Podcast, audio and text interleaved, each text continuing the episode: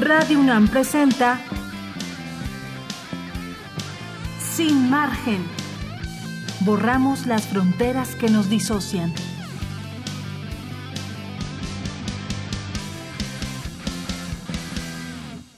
Muy buenas tardes, son las 12 de la tarde con dos minutos de este 29 de septiembre y estamos arrancando nuestro programa Sin Margen, este programa en el que borramos fronteras y estamos muy contentos porque, ¿qué creen? Arrancamos con nuestra cuenta de Twitter, ya nos pueden escribir, estamos en arroba sin margen guion bajo UNAM, cuéntenos de qué quieren hablar. Hoy tenemos un tema de lo más interesante que vamos, yo creo que se va a poner bastante bueno, estén preparados porque ya están aquí en la cabina de Radio UNAM.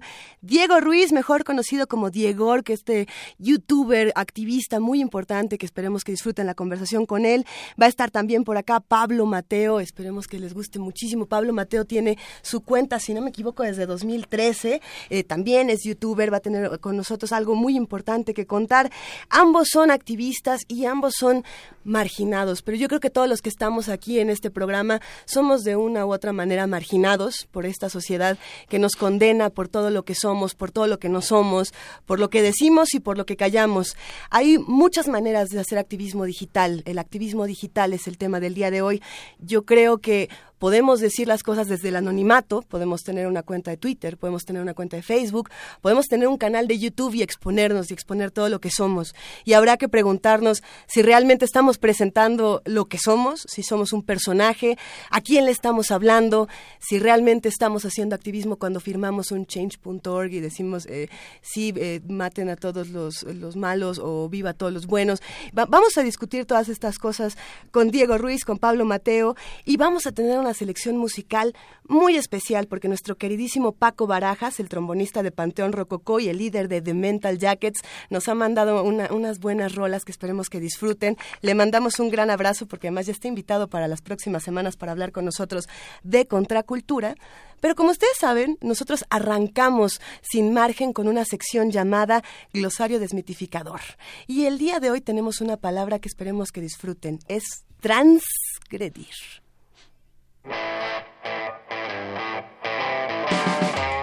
Glosario desmitificador. Letra T.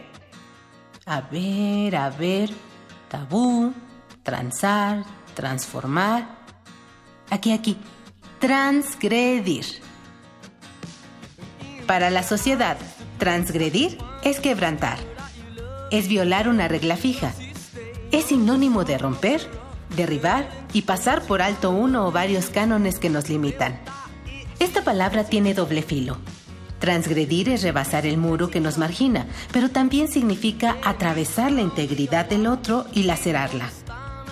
Es lastimar y faltar al respeto a nuestro contiguo. Un ejemplo de ello ocurrió en los años 20, cuando el rostro de una joven atrajo a cientos de personas. Se trataba de la ilustradora danesa Lili Elvi, quien paseaba plena con vestidos llamativos por las calles de Dinamarca. Pronto, los diarios hablaban de ella. La acechaban por ser una mujer transexual, transgresora de las leyes naturales al someterse a múltiples cirugías para cambiar de sexo. Transgredamos las barreras por la libertad del ser.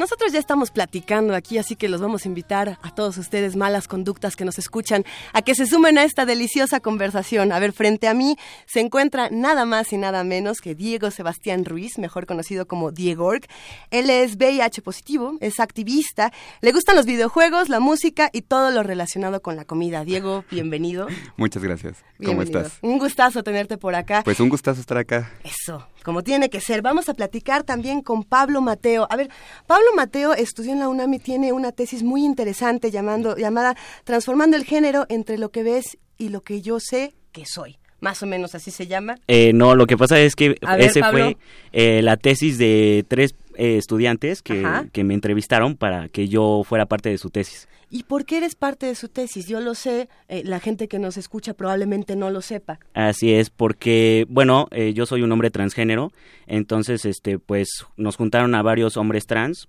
para eh, pues ser parte de este de este de esta tesis. Ustedes dos son voces fundamentales esta tarde aquí en Sin Margen por una razón, y es que los dos tienen canales de YouTube muy seguidos donde las personas se acercan a ustedes y les hacen toda clase de preguntas, les piden ayuda, y es una manera diferente de encontrarnos con el activismo digital. Entonces me gustaría quizá arrancar esta conversación preguntándoles, preguntándote de entrada a ti, Diego, ¿cómo ha sido esta experiencia? ¿Qué es lo que contaste en este primer video que nos ha desgarrado a muchos y que hasta la fecha se sigue compartiendo en redes sociales?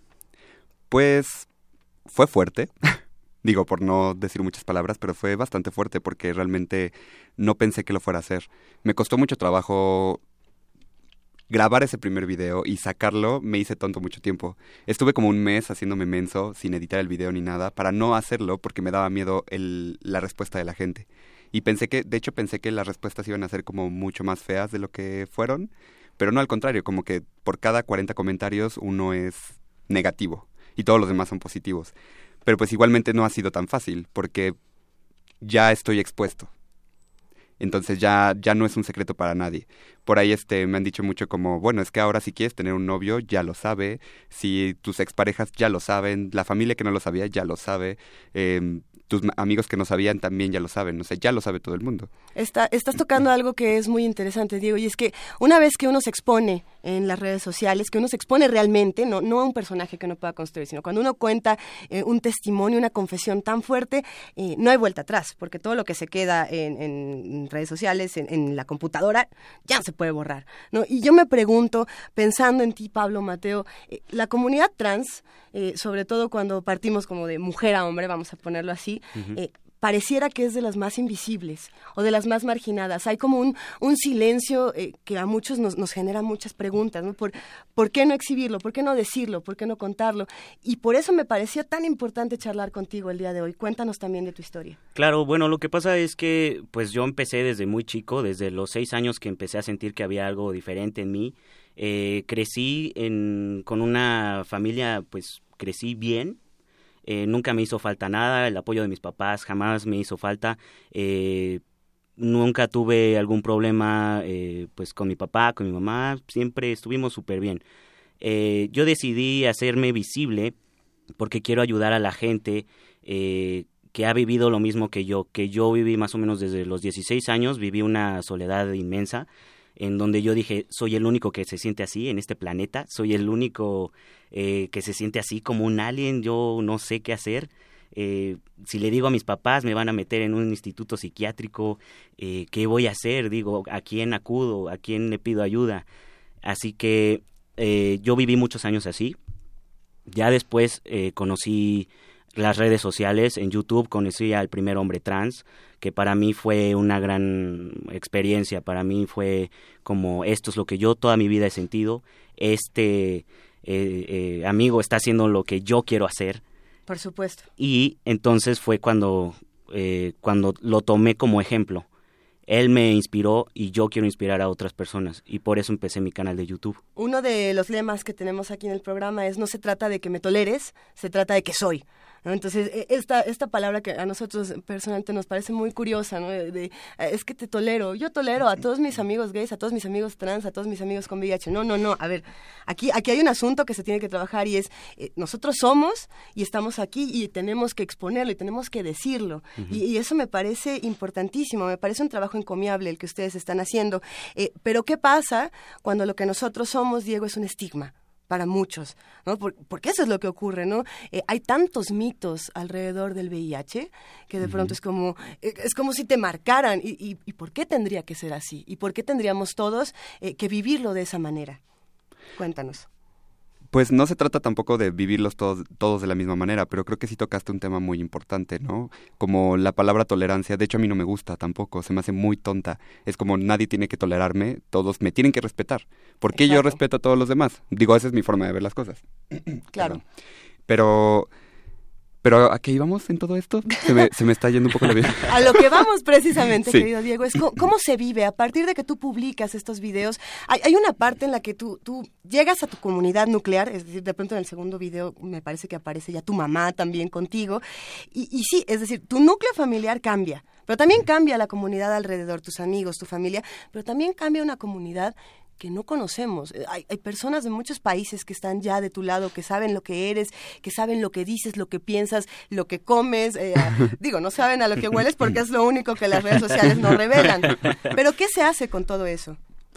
Pues yo he tratado de ayudar a muchas personas. Creo que, creo que mi, mi inspiración más grande para que esto pasara fue que cuando, cuando a mí me dan el diagnóstico, yo me sentí muy solo. Claro. Y fue un proceso bastante difícil. De hecho, todo diciembre para mí fue una mancha. Es una mancha, como tal. Y hasta ahora creo que lo que más me importa es que las personas no tengan que pasar por eso, que no tengan que pasar por ese miedo, por ese terror, por esa, por ese dolor, por esa soledad.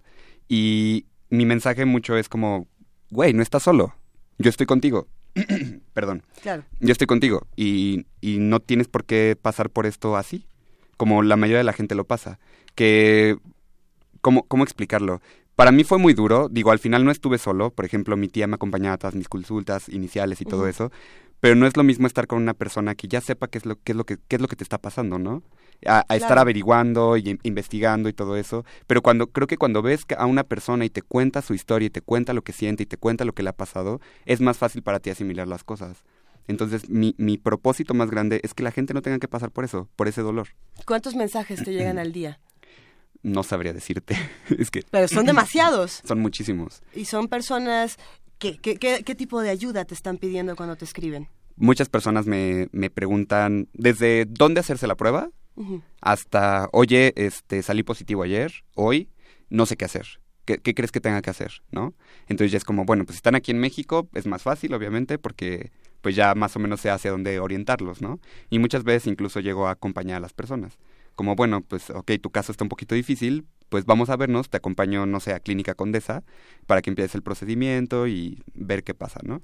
Pero generalmente son ese tipo de dudas. Muchas veces también llegan con, digo, no, no es que sea médico, pero con base a, a la experiencia que tengo, pues voy tratando de contestar todo, ¿no? Y hay cosas como, oye, es que eh, fíjate que el otro día tuve relaciones de riesgo porque se rompió el condón o porque pasó tal cosa y no sé qué hacer, cuánto tiempo tengo que esperarme y ya es como, bueno, pues las pruebas de última generación tienen que pasar 45 días, etcétera, ¿no? Entonces ya es como, como ir respondiendo dudas que sí sé, cuando no sé, investigo, pregunto o voy con las asociaciones con las, con las que de pronto estoy haciendo cosas y ya les pregunto a ellos, ¿no? Como de, oye, me llegó este caso, no sé qué hacer, échame la mano, ¿no? Por Y ya, ahí vamos haciéndole de todo. Y ahí hay, es que me parece que es muy extraño el fenómeno que se da en las redes sociales cuando de pronto empiezas a conocer a las personas cuando pareciera que en las redes sociales no conocemos a nadie, o eso es lo que se dice, que cada vez nos quedamos más lejos, cuando quizá en casos como estos nos vamos acercando. Pablo, en, tu caso, cuéntanos, cómo, estábamos platicando fuera del aire, ¿cómo fue que conociste a Diego, por ejemplo? A Diego, por ejemplo, lo conocí con su primer video, que fue un super boom. El, su primer video, yo no sé cuántas vistas habrá tenido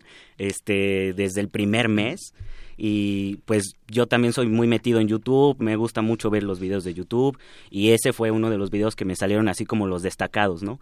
Eh, pues me metí a verlo y lo agregué a sus redes sociales, lo agregué a Twitter, lo seguí eh, y le mandé un mensaje porque me gusta mucho eh, decirle a la gente por ejemplo, que está haciendo activismo, me gusta mucho decirles, oye, muchas gracias por poner tu granito de arena, por porque te importa ayudar a la sociedad sin importar cuánto te expongas, cuánto te vea eh, de mal la gente. Claro. Este, no importa cómo te vea la gente, tú vas a ayudar.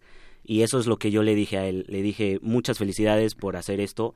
Qué bueno que has llegado a mucha gente. Qué bueno que, que eres tan buena persona y que te expones sin importar lo que pase. Después de la siguiente nota, Pablo Mato, nos vas a contar con quién te escribes y a quiénes has conocido, cómo, cómo ha sido para todo este, todo este diálogo que se ha dado en redes sociales y cómo nos ha ayudado a todos a hacer este, este, este movimiento tan visible. Pero por lo pronto vamos a escuchar la siguiente nota sobre redes sociales llamada ¿Y ahora qué tanto pasó? ¿Y ahora? ¿Qué tanto pasó? Humberto Eco decía que las redes sociales le han dado la palabra a legiones de idiotas, que ahora tienen el mismo derecho de hablar que un premio Nobel. Lo cierto es que en tiempos recientes ha aumentado el linchamiento mediático a personas y causas, rostros y voces ocultos bajo perfiles que agreden como forma de desacuerdo. Prueba de ello es la discusión entre quienes apoyan y desaprueban el matrimonio entre personas del mismo sexo, En Colombia, por ejemplo, la diputada del Partido Unidad Nacional, Ángela Hernández, aseguró que el país está en vísperas de una colonización homosexual, declaración que desató miles de burlas a su persona a través de la web. En apoyo a la diputada Hernández, Osvaldo Ortiz, el youtuber conocido como Super OOTV, publicó un video que polarizó aún más las opiniones de los usuarios. Se ha vuelto noticia la persecución mediática a esta diputada de Santander, Ángela Hernández. Le han dicho de todo, que Dios, por ejemplo, es su amigo imaginario, que es una fanática homofóbica, que es una boba estúpida y le han dicho que es bonita pero bruta. En el 2013, el desarrollo de una ley, la 1620 en Colombia, quiso reescribir el manual de convivencia de nuestros colegios a nivel nacional. Hoy en día, en el 2016, muchos políticos sensatos de todo el país han decidido ponerle en freno a esta ley y están reaccionando a esta esta agenda del lobby colombiano. En México, el hashtag Defendamos la Familia ha sido usado por el Frente Nacional por la Familia, todo para promover la oposición a la llamada ideología de género. El Frente convocó a una megamarcha el pasado 24 de septiembre para reafirmar su postura contra el matrimonio y la adopción homosexuales, en la que se estima asistieron 400.000 personas de toda la República familia comienza en cualquier de repente. En julio de 2015, las poetas Paula Abramo, Marisela Guerrero y Chitlali Rodríguez lanzaron el hashtag Ropa Sucia, una iniciativa para denunciar el sexismo editorial en México. Esta etiqueta de Twitter ha reunido más de 15.000 frases misóginas. A su vez, las creadoras del hashtag han recabado y compartido información que nos invita a reflexionar sobre la disparidad en las concesiones al sexo femenino. Es momento de detenernos y repensar. ¿Las redes sociales unifican o segregan?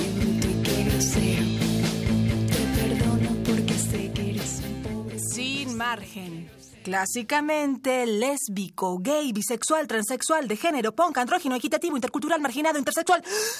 Plural clásicamente plural. Nosotros estamos aquí en Sin Margen y estábamos un poco botados de la risa mientras escuchábamos esta nota porque nos preguntábamos precisamente para qué nos están sirviendo las redes sociales y qué tanto nos ha pasado en nuestro tránsito a través de ellas. Queridísimo Pablo Mateo, nos ibas a contar primero cómo te has acercado a la comunidad trans a partir de YouTube y de estas redes sociales, pero también cómo te has acercado a comentarios muy negativos, muy aterradores que, hacen que exponerte sea complejo. Es un dilema decir eh, lo que uno quiere decir cuando hay tantas voces anónimas que tienen tanto que comentar, ¿no? Claro, no, muchísimo, sobre todo las anónimas. Ándale. Este, pues Mira, yo al principio eh, pues me metí a grupos de, de chicos trans en Facebook. Ahí empecé como que más o menos a meterme un poquito a las redes sociales. Ya después eh, empecé a ver más chavos en YouTube y yo dije, pues me late hacer videos, ¿no? Igual y yo puedo poner mi granito de arena y ponerle como mi chispa, ¿no? Porque yo siento que puedo hacer reír un poquito a la gente, entonces es lo que yo trato de hacer, ¿no? Que, que no sea todo tan tedioso. Entonces yo dije, voy a hacer, voy a dar información eh, un poquito de humor negro que yo siento que tengo, entonces pues lo, le voy a agregar lo mío, ¿no? Muy bien, muy bien. Entonces ya fue cuando eh, me empecé a meter un poquito más a YouTube. En YouTube conocí a varias personas, pero... Mm, no personas que conocí ya, ya en persona, no fueron personas así nada más de, de, comentarios que me buscaban también nada más para decirme, oye, es que eh, soy trans, ¿qué, ¿qué, qué, hago? ¿Cómo le digo a mi familia? Cosas así de dudas, igual que a Diego lo han buscado para buscarle ayuda. Eh, a mí igual, eh, no me han buscado así como de, oye, vamos a salir o algo así. Es muy raro que me, que me digan eso, ¿no? he conocido a la gente con la que salgo mediante amigos que conocen amigos, pero por redes sociales no casi no he conocido a gente. Ok, ok, casi no has conocido a gente, pero ¿cómo te llevas con los comentarios negativos? ¿Cómo, ¿cómo, los campechaneas? Porque no es sencillo exponerte, decir, hola, yo soy trans, yo hago esto, hago esto otro, y leer un comentario que diga, pues esto es antinatural y tú eres antinatural. Y, sí, claro. Y todas estas cosas que además con estos discursos de odio que están tan de moda últimamente, pues brotan por todas partes, por los poros de la gente. Sí, mira, yo los veo más que nada como trolls, ¿no? Son personas que... El troleo, el famoso troleo. El, troleo, eh, sobre todo porque son vienen de personas anónimas, personas que no enseñan la cara, personas que vienen de cuentas así con su foto de huevito en, en Twitter. Ah, sí, entonces, el básico. Sí, entonces pues no, digo, ¿qué, ¿qué puedes tomar en serio a una persona así, no? Entonces, para mí no, no, al principio sí me afectaba, porque yo decía, chin, yo, yo vengo a dar algo bueno para el mundo y me responden con puras Yo vengo a ofrecer mi corazón y Yo esto es lo que me dan. Ajá, yo les doy mi corazón, mi alma, me abro a ellos y ellos me responden con puro rechazo, ¿no? Entonces, al principio sí me dolía, pero ya después como que te acostumbras, como que ya, ya haces como una, este, como una, como una capa protectora en donde ya no te afectan esos comentarios, porque vienen de personas que nada más eh, como que no tienen nada que hacer, así como que voy a ver quién, quién me contesta y voy a lanzar un montón de insultos a, a- a estas personas, ¿no? Ah, ok, entiendo esto de- del cuero de caucho. eh, personalmente a mí me encanta que la piel sea gruesecita para que los comentarios duros eh, nos reboten, porque, porque comentarios duros hay en todas partes. Claro. Pero ¿qué tanto estamos dispuestos a mostrar? Y me, esto se lo pregunto a los dos. ¿Hasta dónde podemos mostrar? ¿Y qué de plano decimos? A ver, esta sí es mi intimidad, esto ni en el video de YouTube más confesional. O sea, cu- Mm. ¿Cuál es el límite del, del testimonio y cuál es el límite de la confesión? Empezamos contigo, Diego. Pues sí, creo que no hay límite. O sea, yo me he mostrado o he tratado de mostrarme tal, tal como soy. Como, Tal cual. Sí, no, no siento que tenga que haber una barrera entre las personas que me ven y yo. Porque, por ejemplo, digo, es una cosa muy tal vez fuera del tema. No, yo hago no, muchas transmisiones vía Periscope Ajá. y otras redes. De pronto hago por YouTube, de pronto hago por YouKnow, etcétera, pero la que más uso es Periscope, ¿no? Y la gente siempre me dice como, es que yo esperaba que fueras diferente. A veces me lo dicen, como yo esperaba que fueras diferente y que como eres en tus videos fuera como un personaje y ya verte en vivo es sería otro rollo. Ajá. Y no, eres como la misma persona y eres como bien buena onda y bla, bla, bla, ¿no? Y yo digo, pues sí, es que yo no tendría por qué actuar de otra forma o hacerme un personaje. Simplemente tratar de alejar lo negativo, punto, ¿no? O sea, incluso cuando me llegan comentarios negativos, generalmente los ignoro porque son de personas que están buscando precisamente esa atención, ¿no? Bueno, es lo que yo siento. Sobre todo con las cosas que me han puesto, ¿no? De pronto es como, es que eres una persona súper mal informada. Y yo así de, dude, no estoy dando información, yo te estoy contando lo que me pasó a mí. Más no te estoy diciendo los antirretrovirales funcionan de esta forma o el virus hace tal cosa. Y si en, el- en determinado caso lo voy a hacer, lo voy a hacer con toda la información posible para, Por supuesto. para no ponerme el pie yo solito, ¿no? Tenemos entonces una responsabilidad inmensa cuando tenemos una cámara enfrente, cuando Sí. tenemos un micrófono enfrente, de no sentir que por contar nuestra experiencia personal estamos siendo un servicio de información, eh, llamémosle un 01800, una agencia no sé qué, una clínica de otras cosas. Pero sí hay una responsabilidad de estar informados porque la gente se va a acercar a hacer preguntas. Y esa responsabilidad tiene muchísimos riesgos. Eh, ¿qué, qué riesgos corren, eh, Pablo, cuando, cuando se exponen de esta manera? ¿Qué riesgos tienen que, que tienen que tener en cuenta, tienen que tomar en cuenta para prestarse a los micrófonos, a las cámaras, a, a aparecer en todas partes? Claro, eh, pues sí, yo entiendo, hay mucha gente que agarra un micrófono y habla nada más por hablar, sin tener la información adecuada o, o actualizada. Eh, es muy común que haya ese tipo de gente. Yo por eso trato de no hacerlo. Eh, generalmente en mis videos yo trato de no hablar de tecnicismos. Trato de hablar más que nada, igual que Diego, de mi experiencia. De a mí me pasó esto y así lo pude trabajar, así lo saqué adelante. Este tuve eh, no sé tal cosa y, me, y así lo resolví. Eh, yo trato de hacerlo así o trato de también de educar un poco a la gente Claro. eh, sin que se sienta ofendida, ¿no? Sin, sin, este, sin, sin agredirla, ¿no? Quiero, Claro. quiero dar la información, claro, informándome. También si tengo alguna duda, lo pre- le pregunto a un especialista o algo así antes de eh, dar la respuesta. Ok, cuéntenos quiénes son estos especialistas a los que ustedes se han acercado, porque la respuesta, o por lo menos eh, muchos de nosotros conocemos la Clínica Condesa como un espacio, eh, sí, un refugio para muchos de nosotros, para decir, a ver, yo no quiero sufrir eh, violencia ginecobstétrica, por ejemplo, yo no quiero sufrir discriminación cuando quiero ir a hablar de mis problemas, yo no quiero eh, sufrir otros tipos de violencia, porque hay muchas, y, y sobre todo de marginación en otras clínicas que supuestamente, y lo digo entre comillas, están abiertas y que en realidad no lo están, y las personas no están capacitadas en muchos de los casos para entender, para empatizar con la situación de cada una de las personas y por otro lado para responder de la manera más eficaz, ¿no? Que yo creo que ese ha sido un problema muy grande por el que también las personas dicen yo soy trans y no voy a ninguna clínica porque lo único que estoy recibiendo es marginación al triple, ¿no? Eh, ¿Cómo ha sido, por ejemplo, Diego, tu experiencia en Clínica Condesa?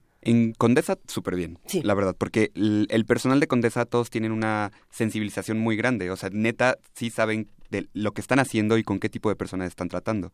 Creo que, creo que el problema más bien luego radica en otros servicios de salud y no solamente hacia personas con VIH, sino por ejemplo a hombres y mujeres trans, a mujeres lesbianas, a hombres homosexuales. Claro. Que de pronto, justamente eh, en esta semana fui a un a una capacitación sobre servicios, bueno, eh, que se basó mayormente en servicios de salud para mujeres lesbianas, bisexuales y transexuales, ¿no? Y, y, y justamente estaban tocando esas temáticas, que cuando van, por ejemplo, al ginecólogo, no les preguntan qué tipo de relaciones sexuales tienen. Es como nada más, bueno, si eres lesbiana, entonces eres virgen, porque no Por has tenido supuesto, sexo, ¿no? ¿Cómo vas a tener sexo? entonces sí, claro, porque los dedos no cuentan, ¿no? o Ah, sea, no. cosas como muy tontas que no deberían de tomarse en cuenta, o sea, que más bien se deberían de tomar en cuenta de otra forma. Es una misoginia naturalizada. Exacto. Muy, muy naturalizada que a muchos nos enchina la piel y nos da... La, la cosa es cómo vamos a responder de manera inteligente, porque nos da tanta furia a veces que respondemos con lo mismo, ¿no? Entonces, ¿qué hacemos para responder desde redes sociales, desde otras plataformas, con inteligencia y no con enojo? Vamos a platicarlo y para eso tenemos una canción que les vamos a presentar en este momento de nuestro queridísimo Paco Barajas, el trombonista de Panteón Rococó, que nos va a hablar del respeto. ¿Qué tal gente? Yo soy Paco, trombonista de Panteón Rococó y bueno, propongo esta canción para hablar del respeto. Es una canción de una banda alemana que se llama Sid y que es una de mis bandas favoritas del mundo. Creo que desde el respeto se puede hacer cualquier cosa. Ahí lo dice la letra.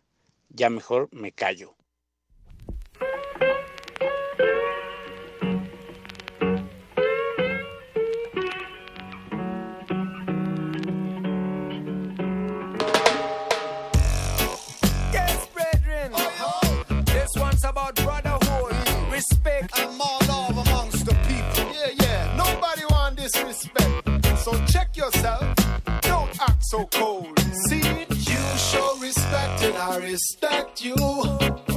You protect me, I protect you. And if you need a place to run to, here's a place you could come to. When you leave the beaten tracks, you might find yourself in a situation where you feel fresh like a beginner. Join us, blood brother, spiritual winner. All you got to do is cut your thumb, sing ya now. Realize the good things.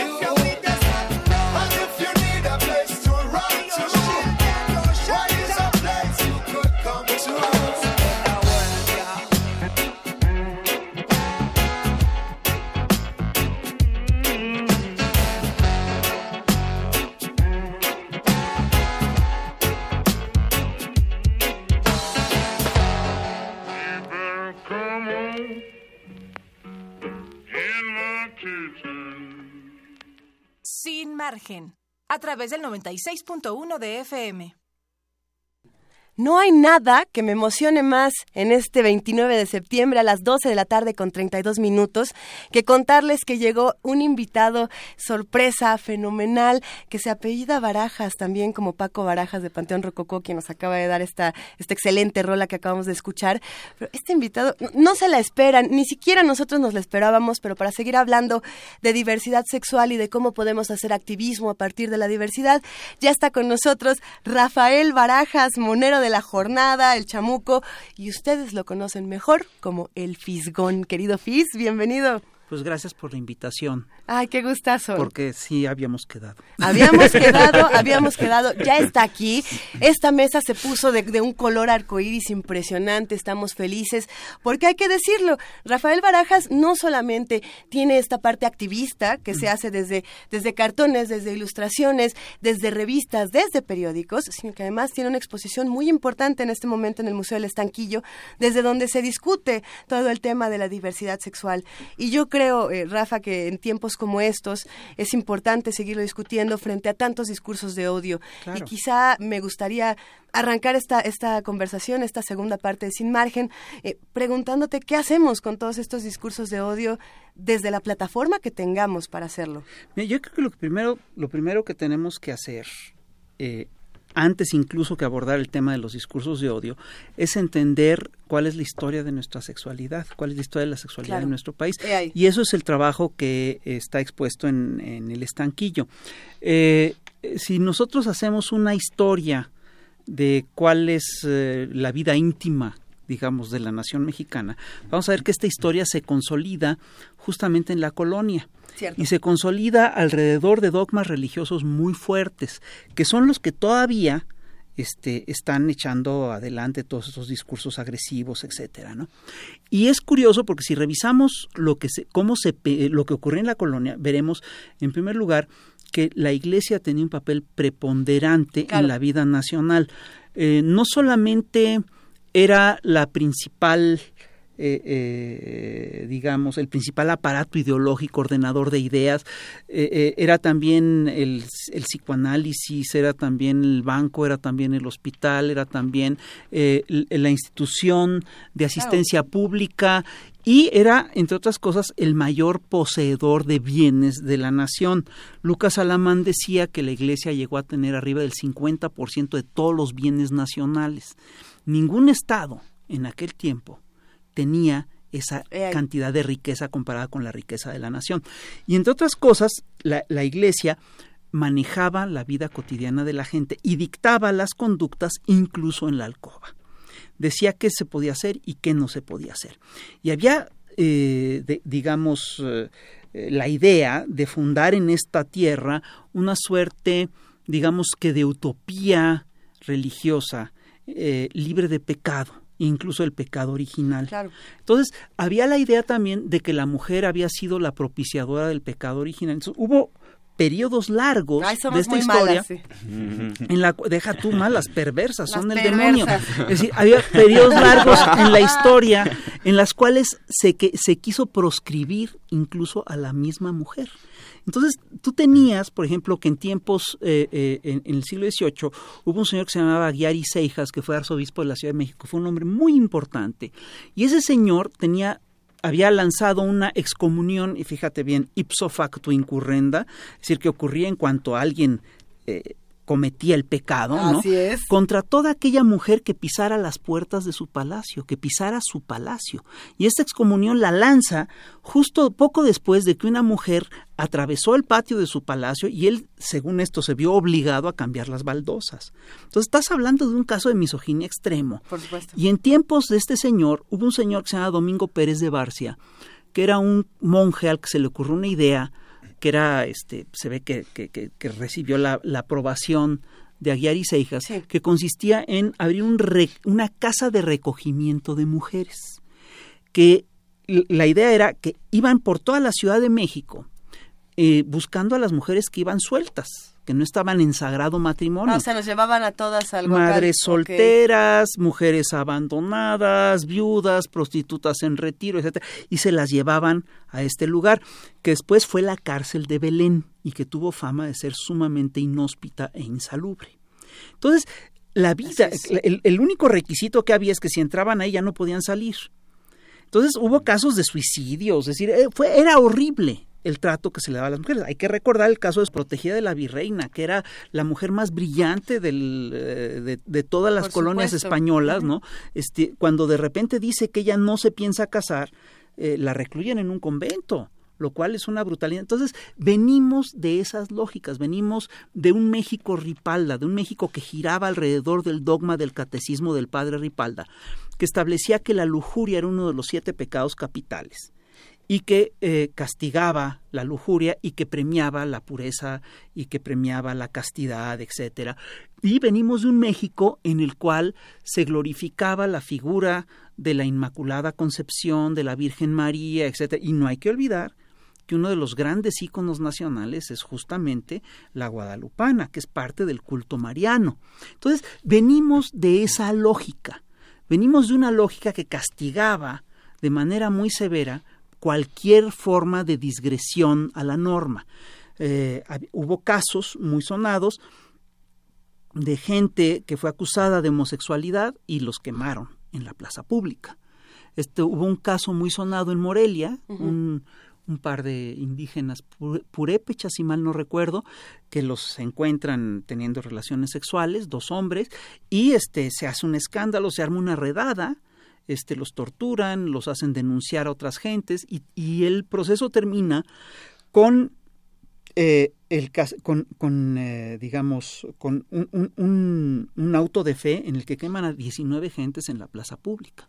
Que, que, a mí lo que me llama la atención, Rafa, y que creo que aquí podemos integrarnos toda esta conversación, es precisamente que esta violencia que se vivía hace uh -huh. años se sigue viviendo ahora y se sigue viviendo de la misma manera, tanto física como en otros espacios, que puede ser, como claro. hablábamos antes de, de, entrar contigo, en los espacios digitales, pero es el mismo tipo de violencia. No hemos modificado los patrones y eso es algo gravísimo. Y, Ni las lógicas. No y es que no hay nada más difícil que cambiar que los usos y costumbres hemos cambiado algo en nuestros usos y costumbres. Ustedes que lo viven desde el lado contemporáneo, que les toca la parte de, de, las redes sociales y que además, partiendo de toda esta parte histórica que nos acaba de hacer este recorrido impresionante, Rafael Barajas, ¿cambió algo?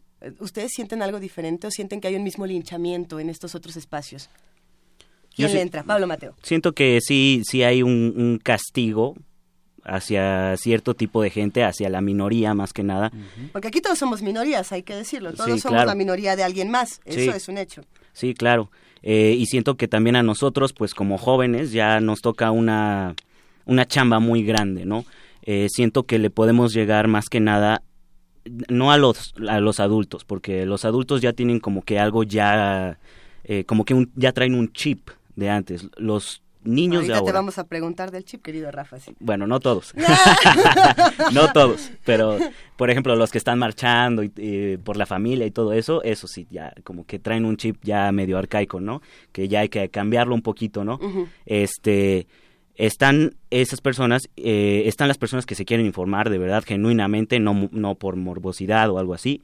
Y también eh, creo que nuestro eh, blanco podría ser hacia los niños niños y adolescentes, ya que ellos mismos se forman, se formen sus propias ideas, ellos solitos eh, investiguen, ellos solitos se informen y que ellos solitos saquen sus, sus conclusiones sin que eh, la iglesia, los padres, los amigos, eh, cualquier cosa externa tengan que ver con, con, su manera de pensar, ¿no? Diego, ¿tú qué piensas? Sí, yo creo que, que es justamente algo parecido, que se trata mucho de llegarle a las siguientes generaciones, a, la, a, nuestra generación, o sea, por ejemplo, en mi caso, ¿no? Personas entre 25, 35 años tal vez, y a las siguientes generaciones, ¿no? Como darles una arma para decir, las cosas son así. Y ya tú puedes decidir si, si las haces bien o las haces mal, o cuál va a ser tu, tu panorama, ¿no? A ver. Eso es, no, sin, duda, esa, esa podría ser la misión, pero ¿qué pasa cuando nosotros pensamos que los adultos, porque a ver, aquí nosotros ya todos somos adultos, ¿eh? Claro. A partir de, ese será otro debate que deberíamos de tener. Sí, eso sí. Pero a ver, Fisgon, ¿se puede o no se puede cambiar un discurso históricamente tan arraigado de odio, de misoginia, un discurso de, control que se tiene desde la Iglesia, desde, desde la formación de una sociedad como Yo la creo que el discurso se ha cambiado. Sí ha cambiado. En los hechos ha cambiado y ha cambiado muchísimo. Mira, este eventos como eh, la fotografía de Spencer Tunick en la cual se encueran, encueran 40 mil ciudadanos frente a catedral. ¿Quién se hubiera de los sido que están aquí motivo de linchamientos brutales y de autos de, un auto de fe generalizado en, en, la colonia. Sí, por supuesto. Ah, esto, y, es una prueba de que esto ha cambiado. El hecho simple de que el día de la marcha eh, digamos, eh, en, y en, defensa supuestamente de la familia. El, mismo hecho, de la, familia, familia como la de Nazaret. No sé si te das cuenta la blasfemia que implica esa sola consigna. Yo quiero tener una familia como de la de Nazaret implica que yo quiero ser Dios o que yo quiero estar emparentado con Dios. Es una brutalidad. qué bueno que señalas la, blasfemia. La consigna, la consigna es, este, es, es, eh, eh, revela, entre otras cosas, que ellos mismos no entienden lo que están planteando. Y es muy grave. Bueno, pero el solo hecho de que el día que se dio esa marcha haya habido también una marcha digamos, por la diversidad sexual en el ángel, un plantón por la diversidad sexual en el ángel, implica un cambio brutal esto no hubiera ocurrido. Ahora, lo que sí es cierto es que lo que sigue pesando aquí es eh, esa enorme institución que controla ideas, que organiza pensamientos y que organiza la vida, que es la Iglesia. Yo estoy convencido, a pesar de que Norberto diga que ellos no tuvieron nada que ver, que esa marcha la organizó la Iglesia. Digo, ahora sí son de una hipocresía increíble, porque la, la organizan, vemos cómo le están organizando y cuando van grupos a protestar a la catedral dicen, están ah, tocando a la puerta equivocada, no sé por qué nos vienen a ver a nosotros, ¿de qué están hablando? Y luego dicen que no es un discurso de odio. Cuando tú revisas lo que, lo que están diciendo, dices, es claramente una, este, eh, vamos, es un, es, un discurso de castigo a lo diferente. Y, castigo a lo diferente de una manera muy particular, porque, a ver, todos los que estamos en esta mesa, es decir, eh, madre soltera, eh, trans, VIH, Yo soy divorciado. monero y, divorciado, o sea, ya, ya, con todo eso, todos nosotros seríamos malos, entre comillas, para, para una institución o no. Hay que preguntárselo en este momento a nuestras queridas malas conductas que nos escuchan en el 96.1 de FM. Vamos a escuchar una cápsula donde Adam nos cuenta su experiencia como joven trans que está también compartiendo su parte activista en redes sociales. Estas son las malas conductas.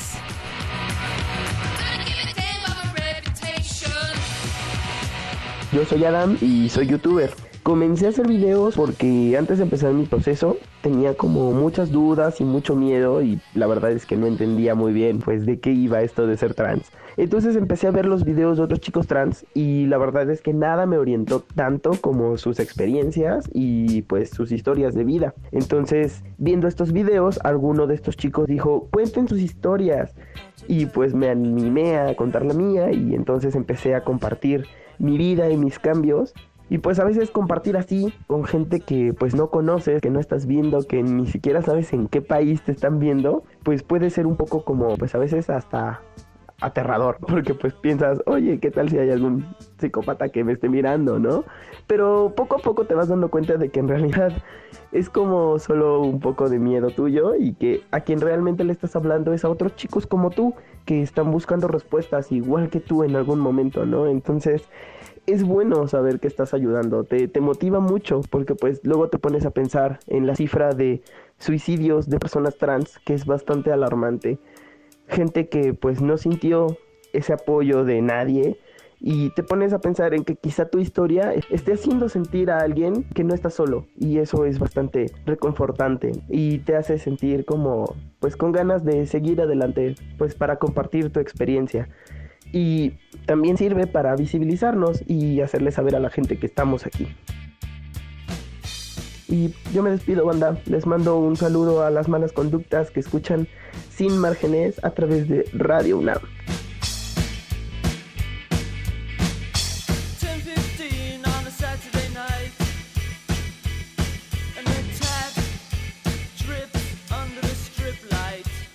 Sin margen.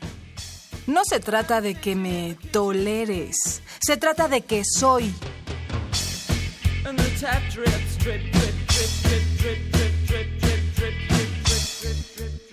¿Quién es el punk que puso The Cure? ¿Quién fue? A ver, ¿fue Neto?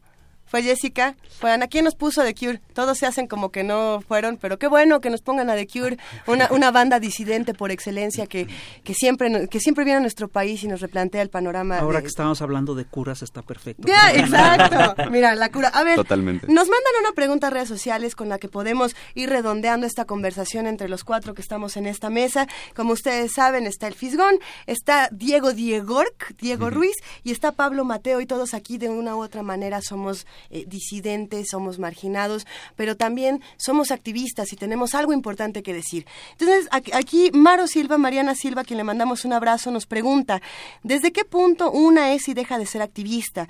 ¿Dónde recomendarían los invitados, todos aquí sobre la mesa, dar un punto de partida al activismo? Que puede ser, como decíamos, redes sociales, puede ser un cartón, puede ser el periódico, eh, puede ser una cabina de radio. Eh, cuéntenos, ¿con quién arrancamos? A ver, Pablo Mateo. Eh, bueno, pues primero que nada un saludo a Mariana, que es, un, es una amiga. Este, eh, pues yo diría más que nada que eh, te puedes informar con la Sí. gente que ya ha tenido un este como un historial, ¿no? Que con, con el activismo, gente que ya ha tenido experiencia y que ha trabajado con instituciones y que ya ha sido eh, parte de, de, de algo parecido al activismo. Yo digo que te asesores con gente que ya haya estado en los zapatos que tú te, te quisieras poner. Ok, excelente, Pablo. Diego. Yo creo que sí- sí, es muy simple como alzar la voz. Decir lo que piensas, decir lo que sientes y siempre hacerlo de una manera respetuosa. Respeto. Es así de fácil. ¿Tolerante o respetuosa? No, respetuosa. Eso. Nada de tolerancia, Vamos a empezar respeto. a. No a la tolerancia. Bueno, sí, o sea, sí, pero no. Sí, pero no. Sí, pero no. Que- No de la forma en la que nos la quieren pintar. Exactamente. No, no, no. Sí, no, Así como, no. ay, eres gay, te tolero. Ay, No. eres trans, te tolero. No, Te no, doy no. chance. Ajá, te doy chance. respeto. O sea, vive, vive, pero por allá, lejos de mí, te tolero. No. Queridísimo Fisgón, ¿cómo le hacemos para ser activistas en tiempos como Yo te, estos? yo te voy a decir lo que creo. Yo creo que eh, en los tiempos que corren, uno de los problemas que tenemos en México es que la sociedad eh, es demasiado pasiva. Eh, el otro día salió una encuesta, la hizo todavía el IFE. Es una encuesta este, sobre la calidad de, de- de la movilización ciudadana que arroja datos que son muy, muy preocupantes. Esa encuesta dice, por ejemplo, que solo el 5% de los encuestados, fue una encuesta muy, muy grande a nivel nacional, y cuenta que solo el 5% de los encuestados han participado alguna vez en una marcha. Y de ese 5%, solo el 5% ha participado en más de una marcha. Eh. Lo cual quiere decir que es una sociedad básicamente desmovilizada. Entonces, cuando la gente se pregunta, bueno, ¿y por qué abusan tanto de nosotros? ¿Por qué se exceden tanto? ¿Por qué este por, por, por, por qué los gobernantes eh, hacen tantas barbaridades? ¿Por qué roban tanto? Es entre otras cosas porque estamos muy desmovilizados. Entonces, sin lugar a dudas que el activismo empieza, eh, digamos, con una toma de conciencia, empieza con una toma de postura, empieza eh, cuando uno dice, bueno, esto no puede ser, esto yo tengo que defender tal punto, empieza con alzar la voz, pero yo también estoy convencido de que necesitamos ir más allá, necesitamos hacer tejido social, necesitamos tejer redes, y no solamente redes informáticas, necesitamos tejer redes sociales, hablar con el compañero, hablar con la gente y hacer frente a, todos este, a, a todo este tipo de cosas.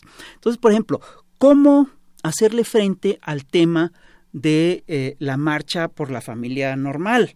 Yo lo, lo, primero que plantearía es que sí tenemos, en primer lugar, que lanzar los argumentos.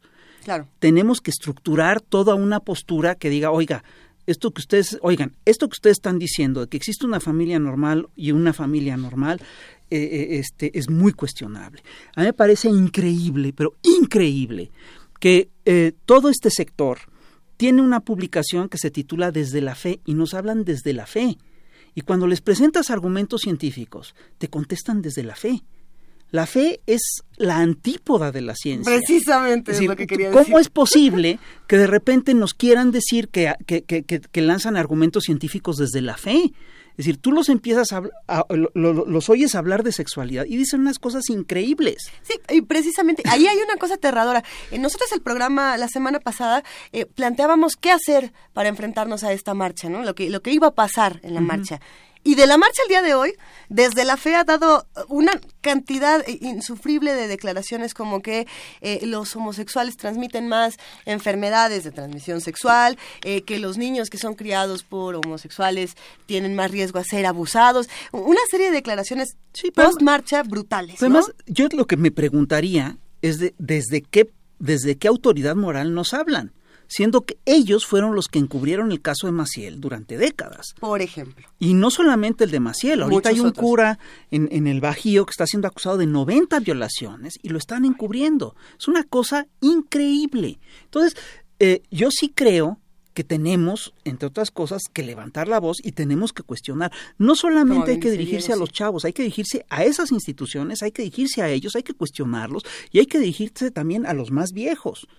Sin lugar a dudas, la gente, los adultos mayores, tienen o tenemos la obligación también de sentarnos a reflexionar de lo que, acerca de lo que está pasando. Sin lugar a dudas, la educación pesa y es una educación que ha durado, vamos, es una educación de 500 años.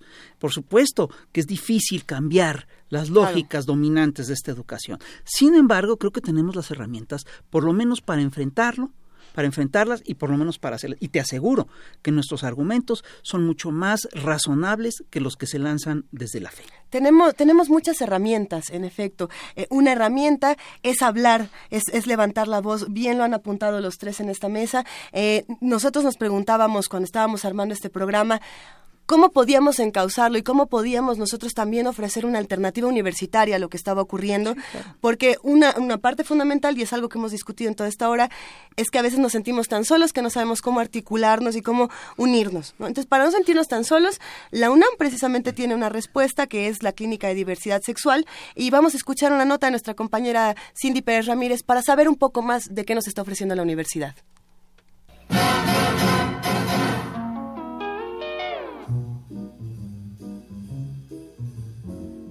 En los años recientes, la sociedad mexicana se ha vuelto más comprensiva y empática con las personas transexuales. Sin embargo, la violencia contra este sector registra una tendencia al alza. En 2015 hubo al menos 19 asesinatos contra personas transexuales en el Distrito Federal. Atendiendo a esta situación, el Departamento de Psiquiatría y Salud Mental de la Facultad de Medicina de la UNAM en Ciudad Universitaria puso en marcha desde hace 10 años la Clínica de Diversidad Sexual que orienta y apoya a personas transexuales tanto psicológicamente como médicamente. Al respecto habla el doctor Rafael Salín Pascual, académico de la Facultad de Medicina de la UNAM. Las personas tienen muchas dudas cuando llegan a la clínica, entonces básicamente es eh, primero tratarlos como personas, eh, decirles que están eh, en un área de confianza, tratar de ver cómo está su relación con su medio familiar, porque esta parte también es vital para que puedan ser acompañados a lo largo del proceso. Básicamente es ver si tienen algún problema agregado de, de, de tipo psicopatológico, es decir, trastornos psiquiátricos asociados, y invitarles a eh, iniciar el proceso de reasignación hormonal el especialista explicó a Radio UNAM que la clínica de diversidad sexual se instaló porque era necesario atender científicamente a las personas que se sienten incómodas con su cuerpo y se identifican con el género contrario.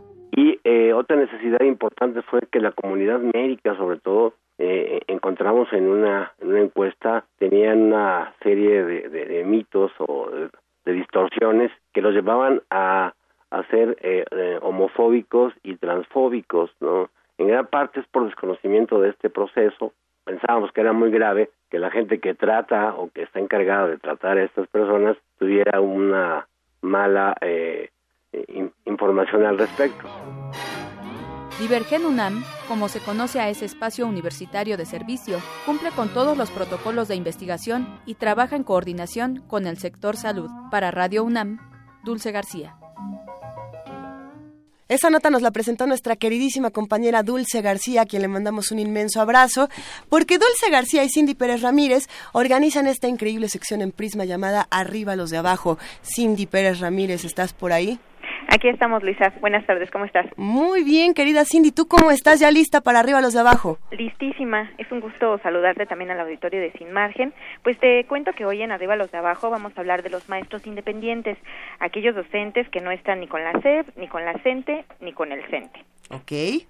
¿Y, qué va a pasar? ¿Qué, ¿Qué, vamos a discutir? ¿Desde dónde vamos a discutir este tema que se pone bastante interesante? Pues mira, tenemos el testimonio de un maestro independiente ya desde hace 20 años está en la docencia y también vamos a hablar con una académica para verlo eh, pues de un lado más universitario cuáles son las problemáticas a las que se enfrentan los maestros independientes. Es una discusión que tenemos que tener, es una discusión urgente, querida Cindy, y la verdad se agradece muchísimo que la tengan en un espacio como arriba los de abajo en Prisma RU. Eh, habrá que seguirlo discutiendo y si te parece bien, eh, me gustaría platicar contigo fuera del aire también para que armemos una próxima sección sobre este tema porque los maestros merecen todo nuestro apoyo. Así es, son una parte fundamental de la educación y bueno, de la construcción de nuestro país. Y pues los invitamos a escuchar Prisma EBU a partir de la una de la tarde, la sección pasa despuesito de las dos. ¿Despuesito de las dos? Ah, entonces aquí nos quedamos, desde Sin Margen nos vamos a Prisma y arriba los de abajo. Así es, arriba los de abajo. Eso, querida Cindy, un gran abrazo para ti y para todos nuestros amigos de Prisma. Nosotros en este momento estamos casi terminando nuestra conversación aquí en Sin Margen con nuestros queridísimos invitados, Diego Ruiz, mejor conocido como Diego, Pablo Mateo y nuestro queridísimo Rafael Barajas, mejor conocido como el Fisgón. Ya vamos cerrando, pero antes de cerrar y para despedirnos con broche de oro, con broche arcoíris, por favor, queridos amigos, cuéntenos dónde los encontramos, cómo le hacemos. Sí, pues eh, muchísimas gracias por la invitación. Muchas gracias a todos los que nos escucharon. En YouTube me pueden encontrar como Pablo Mateo, así nada más, Pablo Mateo. ¿Soy eh, Pablo Mateo en Twitter? Soy, ajá, en Twitter soy Pablo Mateo, arroba soy Pablo Mateo. Perfecto, pues te seguimos y seguimos compartiendo tus videos que nos han sacado una gran sonrisa. Muchas, sí son muy, muy hilarantes. Ah, muchísimas gracias. Muchísimo. Ahí para los que gusten. Eso, querido Diego. Pues a mí en casi todas las redes sociales me encuentran como Diego ORK, o sea, es Diegork, pero es con doble O. Ajá. Y en YouTube estoy como Diegork Ruiz, nada más. Ahí te buscamos. Ahí búsquenme y muchas gracias por todo. ¿Estás participando en alguna otra comunidad de activismo en redes sociales que podamos seguir? Estoy con una asociación que se llama Inspira Cambio AC. Ajá. Y de hecho en Twitter están como Inspira AC, si no me equivoco. Así es. Y este, ellos son bastante padres, estoy haciendo muchas cosas con ellos, entonces pues por ahí síganlos para que si necesitan alguna cosa, tienen alguna duda sobre VIH, enfermedades de transmisión sexual, infecciones de transmisión sexual u otras cosas, pueden este, ahí contactar también Inspira. ¿O a mí? Muchísimas gracias, Diego. y les agradezco mucho por toda la labor que están haciendo por una comunidad que necesita una voz urgentemente y que la tiene gracias a ustedes. Eh, queridísimo Fisgón, ¿con qué nos despedimos? ¿A dónde nos vamos de aquí? Yo de aquí me quiero un museo contigo. Bueno, vamos al estanquillo. Ahí hay una exposición sobre la historia de la sexualidad en México. De hecho, el subtítulo no oficial de la exposición es eh, La historia de la sexualidad en México del padre Ripalda al padre Maciel.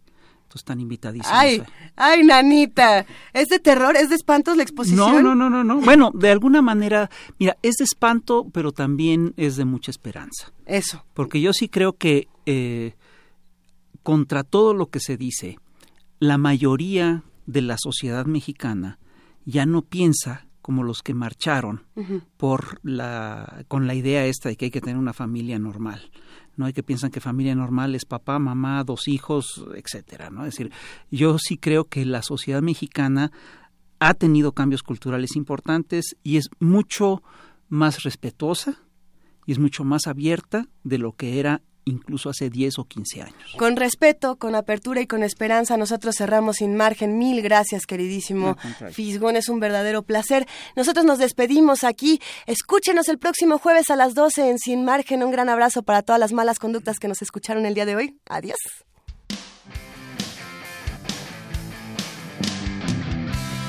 Radio UNAM presentó Sin margen. Borramos las fronteras que nos disocian.